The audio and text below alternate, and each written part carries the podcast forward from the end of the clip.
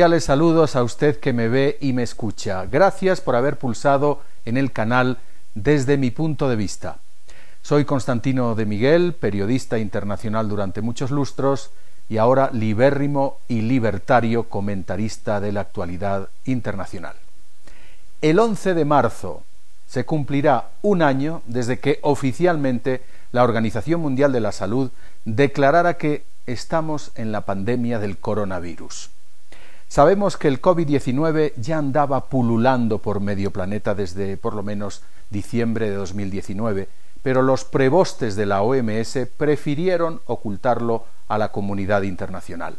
Ese organismo no fiscalizado de la ONU obedeció a la jerarquía comunista china que presionó a la incompetente nomenclatura de Ginebra para que hablara de epidemia, mas no de pandemia. Pues bien, un año después, hace algunas semanas, los más competentes técnicos sanitarios de la OMS lograron por fin permiso de Pekín para viajar a Wuhan y allí se encontraron con que las autoridades chinas cooperaron a regañadientes, pastoreando al grupo de la OMS por mercados y laboratorios, pero prohibiendo que la prensa internacional les acompañase. Pese al control y el secretismo, la misión logra hacerse con datos nunca vistos o publicados, que quizá ayuden a comprender cómo se gestó esta catástrofe sanitaria. Lo llamativo de ese periplo vigilado es que los medios de comunicación chinos aprovecharon para lanzar una campaña masiva de propaganda en la que aseguran que el COVID-19 en realidad es un virus importado que entró en alimentos congelados provenientes del extranjero. Y aún hay más. La prensa oficial china asegura que la pervivencia de la pandemia es lisa y llanamente una clara manifestación de la decadencia de Occidente. Para los chinos, el virus solo se combate con mano dura y sin contemplaciones, y si hay que invadir la privacidad, pues no tienen problema, aunque haya que violar la integridad física, por ejemplo, recurriendo a obligatorios y muy desagradables hisopados rectales. El régimen comunista, ahora más que nunca, es Big Brother, al exigir a cada ciudadano que informe si tiene fiebre o tose, a través de aplicaciones de uso obligatorio, las cuales además detectan cuándo se está cerca de personas contagiadas. Esos datos se cruzan con cámaras de reconocimiento facial para que nadie se escape. Así que de ahí a instalar coronaguetos, es decir, leprosarios para apestados por el COVID-19, un paso.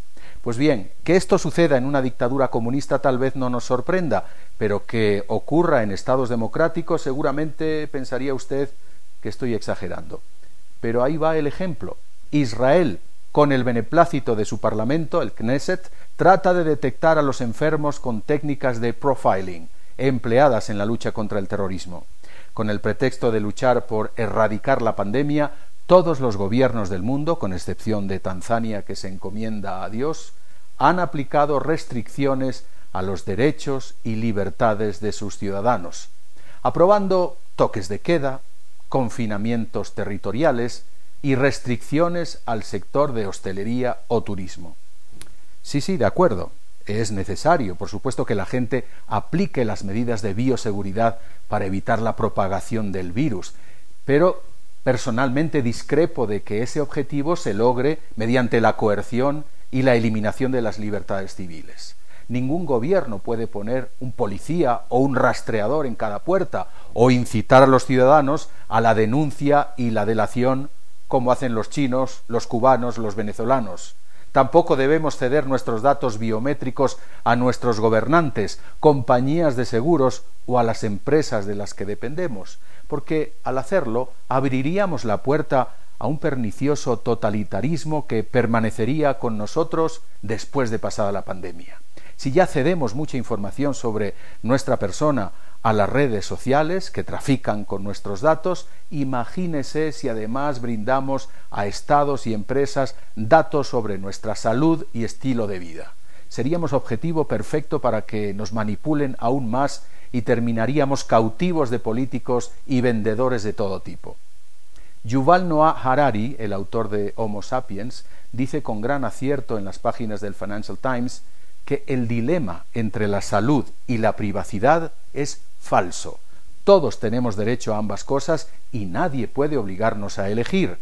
Así que no nos dejemos infantilizar por ese aparato de gobierno, no cedamos nuestra soberanía personal a un ente que no ha sido capaz de garantizar esa salud pública que pagamos con nuestros impuestos. No nos dejemos tampoco asustar por sus campañas intimidatorias al prodigarse en estadísticas de muertos e infectados, al amenazarnos con multas y cierre de negocios y actividades. Ese camino ya ha provocado la ruina económica y el desempleo, además de sumir en la depresión y el desamparo a millones de personas, a las que no se les ofrece otra vía de ganarse la vida. Los gobiernos permiten los comicios electorales, en América Latina hay 16 este año, o toleran la actividad en centros comerciales, entidades bancarias y, por supuesto, en delegaciones y ministerios oficiales.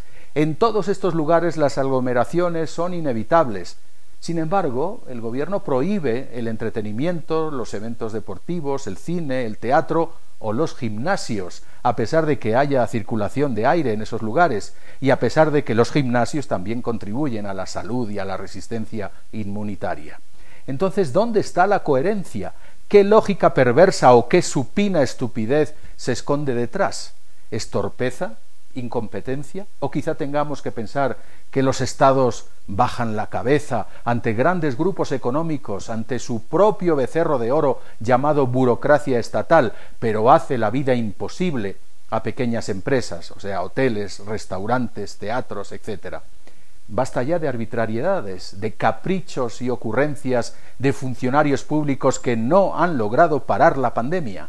Basta ya también de propalar otro falso dilema, economía o salud. La economía y el comercio son necesarios porque dan trabajo, que es la base también de la salud física y mental. Así que si estimamos la libertad y el progreso económico, no caigamos en esas sutiles trampas. Reflexionemos y tomemos decisiones bien informadas, porque el mejor guardián de la salud colectiva no es el Estado, somos nosotros mismos. En Corea del Sur o en Singapur, el dinero público se destina a campañas inteligentes que conciencian a la población sobre la bioseguridad, al tiempo que se pone a disposición de la gente aplicaciones para monitorear de forma voluntaria y anónima la propagación de la enfermedad. Por lo tanto, nada de coerción, sino más bien seducción y educación para que los ciudadanos interioricen un cambio de comportamiento necesario. Y esto porque como ya anticipan los científicos, el coronavirus no se irá de nuestras vidas, se convertirá en algo endémico y a pesar de que la vacuna reducirá el número de casos y la mortalidad, no nos libraremos fácilmente de él. Tal vez tengamos que resignarnos a seguir llevando mascarilla y aplicarnos alcohol por años y años, porque esta no será la última epidemia. Los virus mutan y se recrean y multiplican en ese caldo de cultivo que hemos creado en el planeta producto de un medio ambiente deteriorado y un exceso demográfico. Al final siempre habrá gente inconsciente, descuidada, insolidaria, irresponsable y sucia.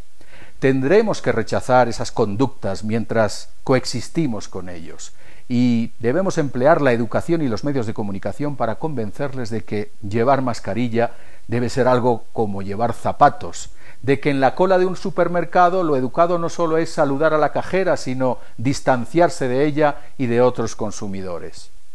Tal vez el virus nos ha hecho el favor de ayudarnos a descubrir no sólo lo irrelevantes y torpes que son los estados, incapaces de proveer UCIs en cantidad suficiente, sino que además han revelado aún más lo que ya sabíamos, que son nido de corruptos y aprovechados que no dudan en traficar con la salud. En Ecuador, por ejemplo, el dinero del contribuyente se ha despilfarrado pagando comisiones escandalosas, coimas y sobornos a funcionarios y comerciantes sin escrúpulos por proveer de mascarillas, alcohol y oxígeno a los hospitales públicos. En Perú, los políticos y sus familiares han sido los primeros en la cola para vacunarse, ignorando a las poblaciones vulnerables. O en otros países como Venezuela se vacuna primero a los que tienen el carnet del partido. Pero por encima de estos abusos ligados a esa burocracia inoperante que mantenemos todos, hay que destacar en este año que se cumple de la pandemia la labor heroica de los profesionales de la salud que trataron y siguen tratando a millones de enfermos de COVID, trabajando sin descanso y arriesgando sus propias vidas. Al final, retengamos esta frase que tiene hasta rima, gentes, no entes, que ayudan a otras gentes. Aplaudir también el milagro de la ciencia que en menos de un año ha logrado presentar vacunas que nos permitirán acorralar al maléfico virus. 150 millones de dosis ya se han administrado y subiendo. Nunca se logró tanto en tan poco tiempo. Ahora queda la utópica tarea de llevar ese remedio a los 7.800 millones de habitantes de este planeta. Sin embargo, según dice The Economist, si en los países ricos muchos no querrán vacunarse, en los países pobres el 85% de la población no tendrá vacunas a disposición hasta el año 2023 por lo menos, y ello no solo por los costes asociados, la delicada logística a causa de la cadena de frío, sino por la falta de cooperación internacional. Aquí de nuevo algunos estados nos ponen la zancadilla porque, como demostró China, no comparten información, se niegan a comunicar sus avances y descubrimientos o se dedican a acaparar sus equipos médicos, respiradores y fármacos. Se necesita, por lo tanto, mayor solidaridad entre los Estados y el convencimiento de que, a pesar de la vacuna y las medidas, el COVID-19, como dijimos arriba, será endémico y vivirá con nosotros igual que la gripe, la varicela o el sarampión. No podemos tolerar que para evitar la muerte nos arruine la vida. También un falso dilema la emergencia sanitaria tendrá que suavizarse tarde o temprano, y los gobiernos deberán levantar esas inútiles barreras a las que está sometida el 90% de la población mundial, para que la economía y la sociedad vuelvan a florecer. Muchas gracias.